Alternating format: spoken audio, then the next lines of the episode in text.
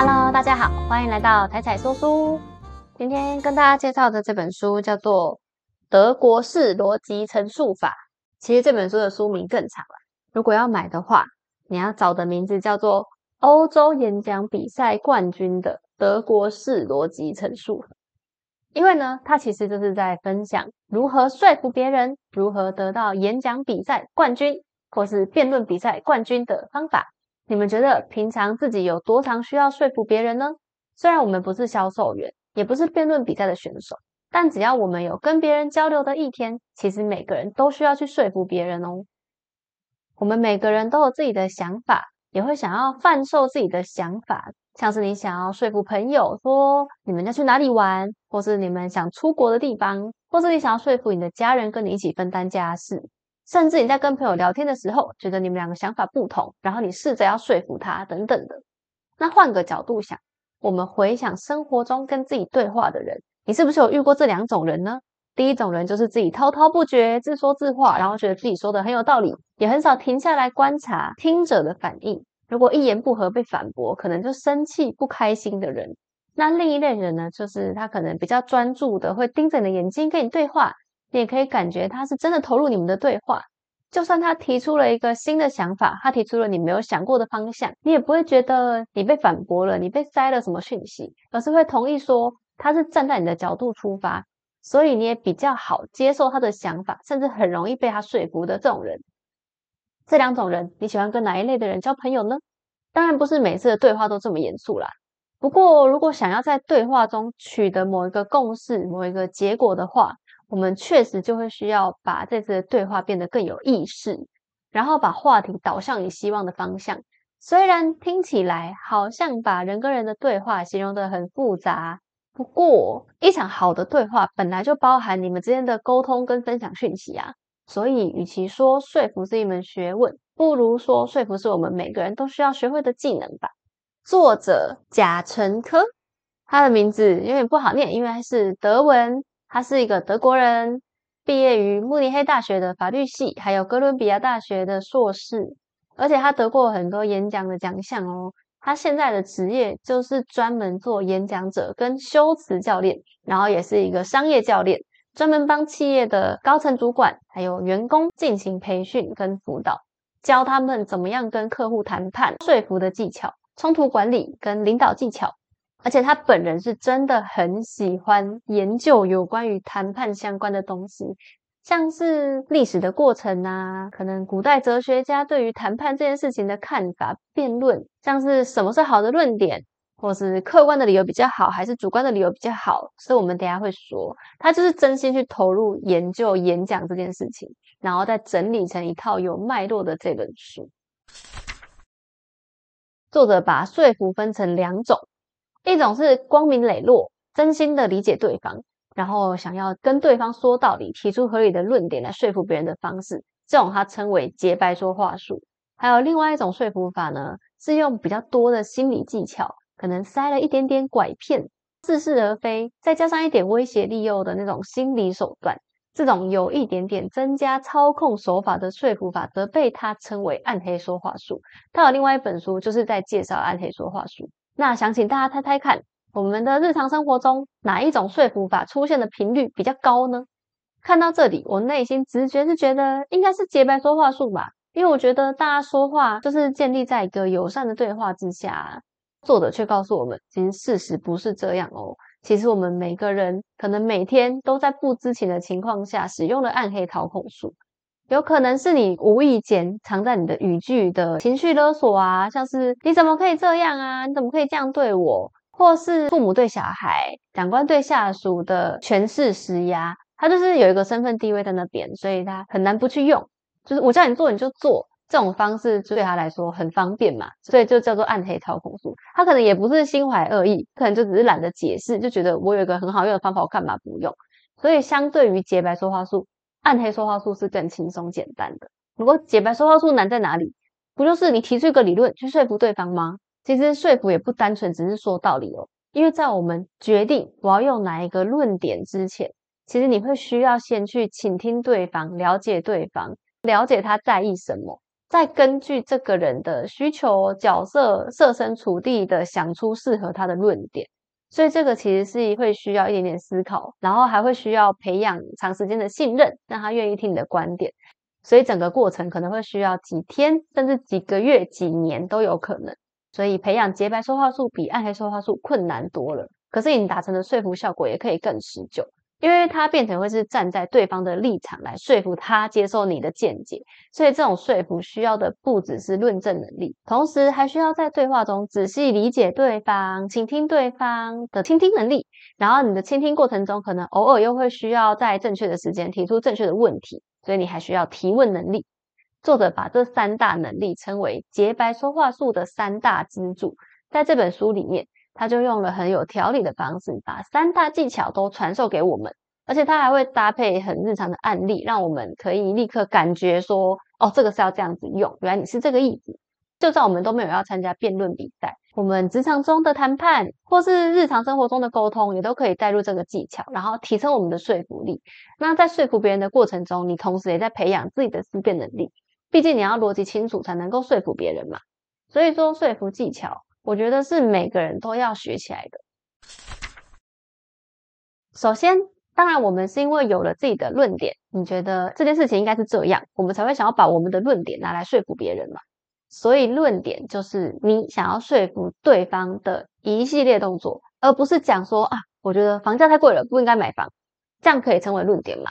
这样不算哦，因为它非常的薄弱啊，你会觉得它好像少了点什么。你讲完了吗？那跟我有什么关系？那你有案例吗？所以对方也很容易反驳你。那作者就把一个好的论点所需要的要素整理成 sexier 模型，也就是说，我们如果照着这个模型，我们的论点就会完整很多。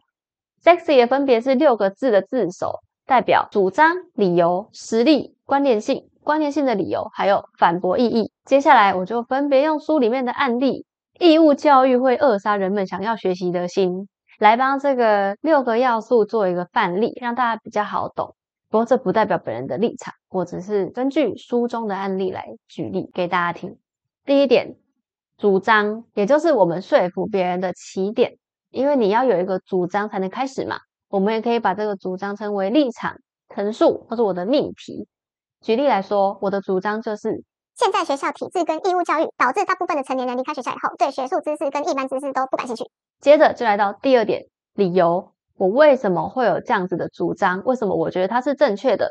这个理由就更重要了，应该说是最重要的啦。理由就是我们主张的基础嘛，就像盖房子的地基一样，要打得深、打得稳，所以我们必须要找到一个理由，垂直往下挖掘，不能太短哦。如果太短，你可能一两句就说哦，因为我觉得学校很痛苦，大家都讨厌学校，这样子就不够深，没有说服力，太短了，别人也很容易反驳。那怎么样长度比较适合呢？这其实会取决于你当下谈判的情境。比如说你在讲电话的话，可能就不能太久。那如果你们是面对面，然后对方很乐意听你说，那就可以多讲一点。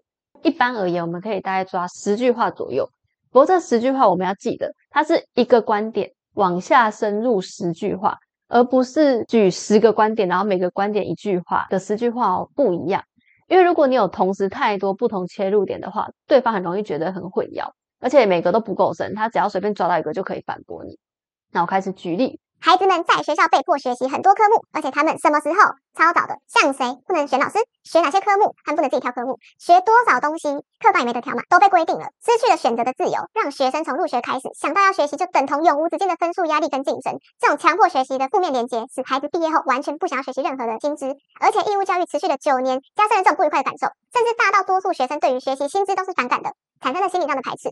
从大部分成年人的娱乐习惯就可以确定这件事情。他们下班后比较喜欢坐在电视机前，或是串流平台前看一部轻松不费力的影集，不想探讨知识。明明上学前的孩子对于一些事事物是充满好奇，一接触到新事物就会问父母为什么为什么。但是随着上学的时间越长，好奇心也被扼杀，逐渐失去了了解世界的兴趣。这也是为什么我们年纪越大就越少问为什么，越常接受现状。跟孩童时期的好奇心相比，几乎是个悲剧。好。书中针对理由的切入点做了很多的分析，因为同一个论点，我们刚刚有说，它可能同时可以从好几个地方切入。可是论点多不代表好，而且有时候因为时间限制，你也不可能全部都讲完，或是你讲了对方不在意的点，那他会觉得跟他没有关系。所以我们会需要针对对方的角色构思唯一的最佳理由，然后把它讲得越深越好。看是要动之以情，还是要说之以理，看对方的个性而定。如果有兴趣的朋友，可以去找这本书里面关于十大类型理由的介绍。十大类型，它提出包含经济型、道德型、法律型、政治型、利己型、利他型、实用型、理想型跟文化型、情绪型。这边因为篇幅的限制，我就不多说了。接着我们来到第三样，实例。因为前面的理由比较抽象，所以这时候我们就打铁趁热，再举一个案例，让你的理由更具体，尽量能够让对方有记忆点，然后更有共鸣的一个故事。例如，我的父母从毕业后，他们就再也没有读过任何一本书了，更不用说是关于心理学、物理学或社会学这种专业学术文章。威权时期，他们在学校被伟人思想折磨得很惨，到现在已经是十几年了，除了简短的媒体文章，其他什么都不想读。那如果你可以事先查好资料的话，也可以举一些客观的论证，例如说，根据德国未来问题基金会的执行研究，德国国民从事的休闲活动，阅读甚至排不到前十七名，最前面的几名分别是看电视、听广播、讲电话、听音乐，还有上网。全部都是跟知识无关的活动。有一些空闲时机会拿书出来看的人，通常看的也都是小说。专业书籍真的是只有十一趴，可见人在空闲时候只会想要放松，而不会想要探讨知识型的内容。接着就要来提出我们的第四点关联性。前面虽然已经把我们的立场跟案例都说清楚了，可是对方可能用一句话就反驳你了。他说：“所以呢，跟我有什么关系？”所以接下来就要让对方了解你说的内容对他有什么好处，或是坏处，或是有什么影响。举例。学校体制跟义务教育对现在所有已经是父母的人，或以后要成为父母的人，甚至没有小孩的人都有关。好，为什么有关？接着就来讲第五点关联性的理由。因为义务教育关乎我们下一代孩子的好奇心、发展机会跟幸福。现今社会普遍认为要投资股票或不动产，但其实投资在教育上，投资报酬率才是最高的。从经济面上来看，学习可以提高我们的人力资本，增加整体社会价值。孩子可以赚更多钱，增加知识才可以享受知识，才可以增加生活乐趣啊。学校体制跟义务教育，甚至对没有小孩的人来说也很重要。因为小孩越不想要钻研知识，社会跟科技就越不会进步。而社会跟科技进步，没有小孩的人也能够从中获利。所以，支持好奇心跟创新的人，必须要避开扼杀好奇心的学校体制，找到更好的方案。第六点，反驳意义。我们刚刚讲完了我们的理由，为什么跟你有关系？最后还有一个很重要的步骤，叫做反驳自己。因为在很多议题上，其实是没有标准答案的。所以你的主张多少都会存在着反面的论点，与其等着被对方指出，但是怎么样怎么样，如果怎么样怎么样，你不如一开始就自己提出反面意见，然后再加以反驳自己，让对方知道哦，原来你连反面意见都已经考虑过了，那你的可信度就会增加很多。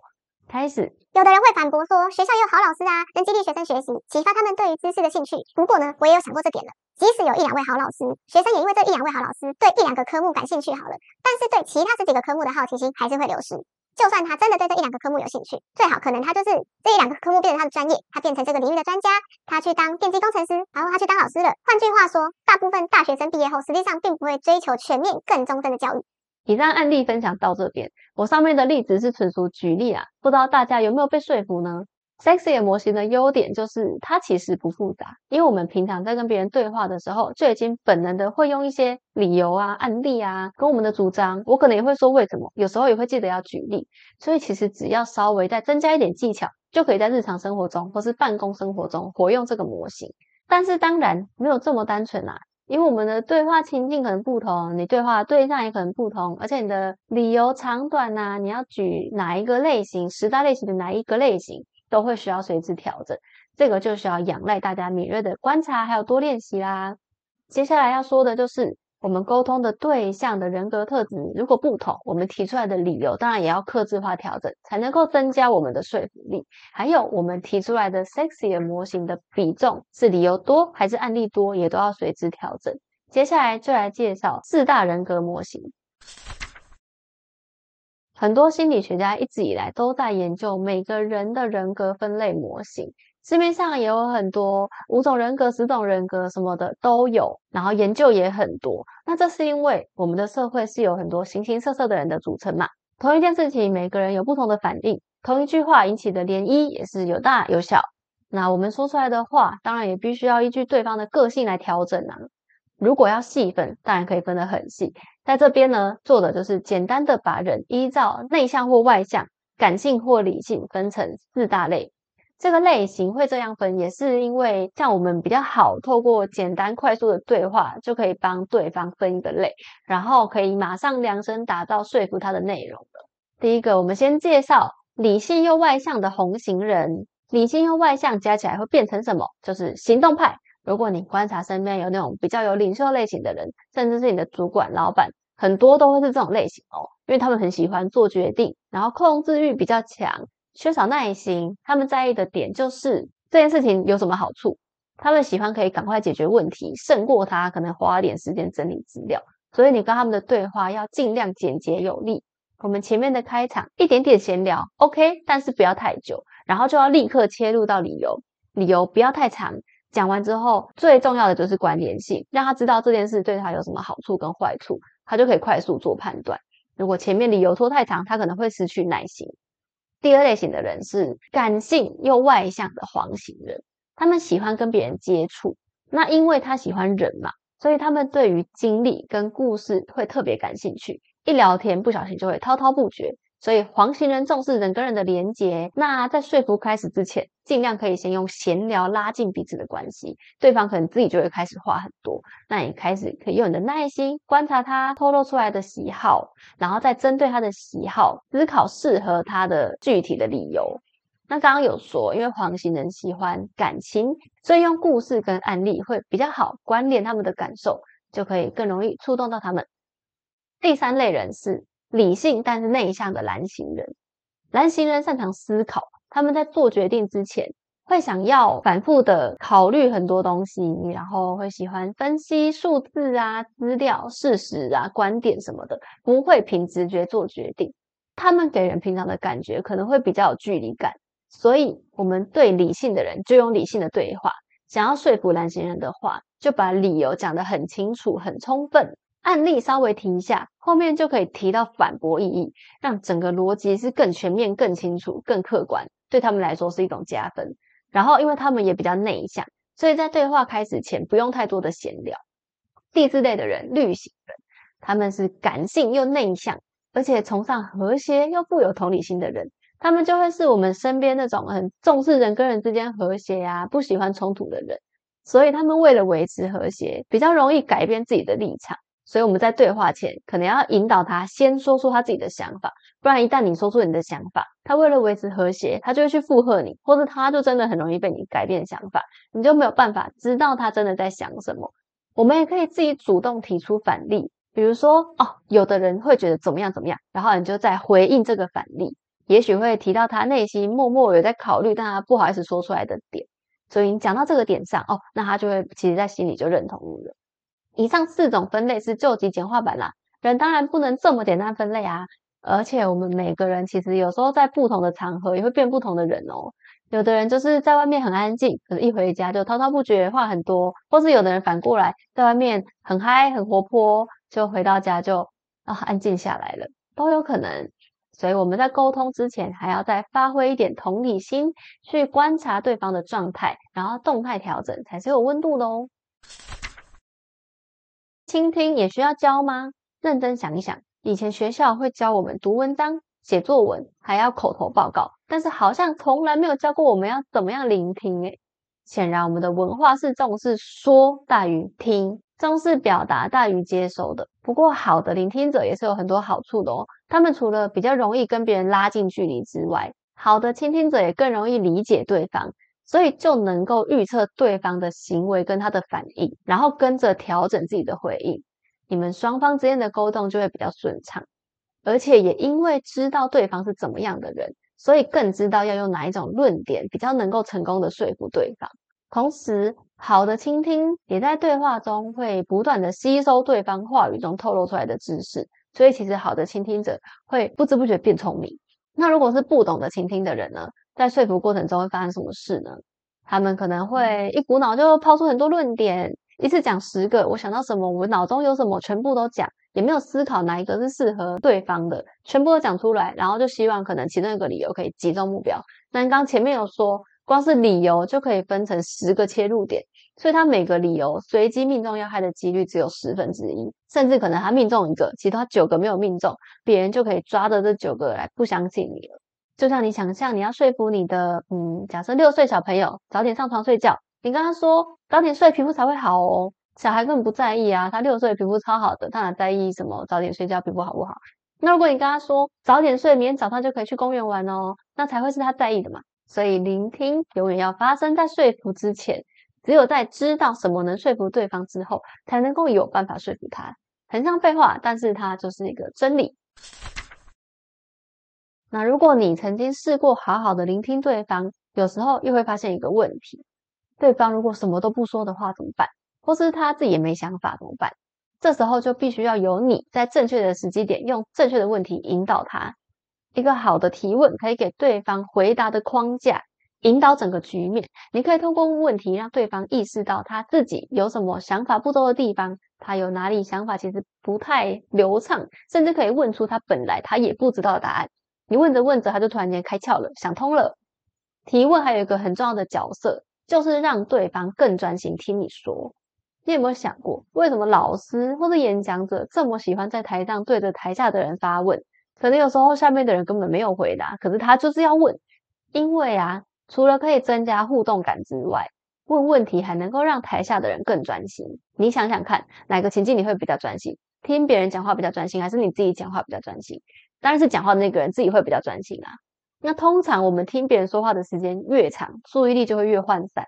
那问问题让对方回答你，他被迫要思考，然后回答你的问题，所以注意力就会拉回你们的谈话。而且他思考过了，可能也比较更认同你一点，因为他会觉得是他自己想到的。这本书大概有三分之一的篇幅在讲提问这件事，作者又把提问分成三十三种类型，不是三种，而是三十三种。我从来没有想过提问也可以分这么细诶。那我举例，像他就举例说，有一种提问叫做假设性问题，用假想的方式来引导对方真实的想法。比如说，你问对方说，如果你中了两百万，你要拿来做什么？那你就可以知道他重视什么啊，他的金钱观了。或者是你问他矛盾型问题，故意反着问，让对方不得不重新思考。比如说，假设你是主管，然后你就问你的下属说，怎么样的老板最讨人厌呐？嗯。对方可能就会愣一下，怎么有人问这种问题？然后就会重新思考，他就会回答给你比较真实的答案，不会是那种自式的答案。还有一个我觉得很有趣的，叫做视角问题，用在对方特别固执、难以改变想法的时候。比如说，你的另一半很不喜欢帮忙做家事，你如果一直念他，他又会很不开心。那你就可以心平气和的问他说：“如果你是我，你下班一回家就看到一水淘的碗盘，你的心情怎么样？”那当然，这个对话的口气要好啊，你不能带着情绪、有点批判的感觉，那你们重心就会偏移掉了。你如果是抱着一个好奇的心情，请他换一个视角，他到底会怎么想呢？他可能就会突然发现，哦，嗯，真的不太好受，想到一些他没有想过的方向，试着扭转他的视角。书中把提问分成像这样子，分了三十三种哦，很有趣，而且他还会给一个说这个类型有什么优点。然后有什么情境，你要怎么用？那有什么注意的地方？如果大家有想要特别了解提问的能力的话，可以留言给我，我之后再分享给大家。当然，做任何事情都有可能会犯错，提问也不例外啦。我们一定都有看过一些令人尴尬的提问，让现场整个结冻的场景吧。以下有四个小技巧可以避开提问的错误哦。第一个，不要像在审问对方，在一场平衡的对话里面。我们会希望可以互相理解，然后在理解中说服别人。所以提问要站在同理心之上，不要问的太尖锐，不要问太多。如果让对方感觉不舒服的，你要道歉就道歉，不要觉得自己啊没面子，然后不想认错。这样我们就说清楚，我们是出于好奇心。那如果有冒犯到的话，很抱歉。这样你们之后才会有下一场的对话。第二，要避免给出过多的资讯。如果在问问题之前，你自己就说了一堆。对方应该会感觉很困扰吧？我现在到底是要回应你的话，还是要回答你的问题？所以问问题之前，给对方一点简明扼要的资讯，接下来就让他发挥了。第三，提问的内容不要模糊不清的。如果你问的范围太大，或是定义不清楚，对方回答之后，哦，你才发现那不是你要问的问题，然后你又要重新问，那你整个那个专业的感觉就下降了。第四，不要过度要求对方的信任。有些人很注重隐私，其实台湾人也是很注重隐私的民族啊。所以如果有一些私密的问题呀、薪水、收入什么的，你在确定对方可以接受之前，自己不要贸然提起，或者要很小心，甚至等对方有提再提就好了。好啦，那读完整本书，有没有发现作者应该是一个很逻辑清楚、条理分明的人？因为他超级擅长把复杂的事情整理成条列式啊，例如四大提问类型、单词三种聆听模型什么的，超多，而且不是四条五条，是十条二十条，完全都没有被他遗漏的地方。所以他真的成功的让说服变成一件具体的事情，看了会非常过瘾。我一直以来都很羡慕口才很好的人，觉得那种感觉很有想法，一讲话就可以控制全场的人特别有魅力。有些人可能天生对于归纳想法很有天分，所以辩论对他们来说起步比较不难。可是你要练就成一个内化到你的生活，其实还是要透过很大量的练习。像以前有的学校会有辩论社。辩论社的同学之所以能够很快的提出一个坚强的论点，然后还可以找到对方话中的漏洞，其实也都是透过大量的事前准备、收集资料啊，或者是反复演练可能的情境等等的，才能在场上看起来头头是道。所以我虽然分享了说服的技巧给大家，但接下来还是要透过持续的练习，才能把握我们每一次的对话。就像作者他也是经过很长时间的练习，才变成现在专业的演讲者啊。还有一个点一定要提，它是作者贯穿了整本书的理念：坚定对事，柔和对人。之前介绍过约纳伯格的《如何改变一个人》，里面就有提到，每个人对于外来的建议，通常会本能的产生抗拒感，所以说服的过程必须要非常谨慎。语言的力量是很强大的，这个大家都知道吧？不管你的立场再怎么有理，对方一定也有他觉得他有理的地方啊，不然他一开始就不会有这种想法了嘛。想象你今天，假设是你的家人试着要改变你什么，对方一直跟你说他是对的，他是对的，你是错的，那你会有什么感觉？一定也是很不爽啊！才不管他有没有道理嘞。所以想要说服别人，除了有道理之外，你还要记得对方是一个人，他一定会需要花一些时间慢慢打开心房。不管这个人是你亲近的人，还是同事朋友，甚至是你的客户，都一样。我们必须要温柔，但是坚定，然后慢慢的潜移默化。影响这个人，还有啊，当我们想要说服别人的时候，都会希望对方可以好好听你讲话。那同样的，有时候你也会有你错了，你没有发现，可是你又很固执的时候，对方就很难说服你。所以，如果大家都不想听别人说话，那对大家都没有好处嘛。所以我们自己也要提醒自己，除了对别人的论点要保持好奇心之外，如果也可以接受自己偶尔要被别人说服。那也是一件很好的事啊。那今天的分享就到这边啦，喜欢的话记得帮忙按赞、订阅、开启小铃铛，分享给你的好朋友。我们下次见喽，拜拜。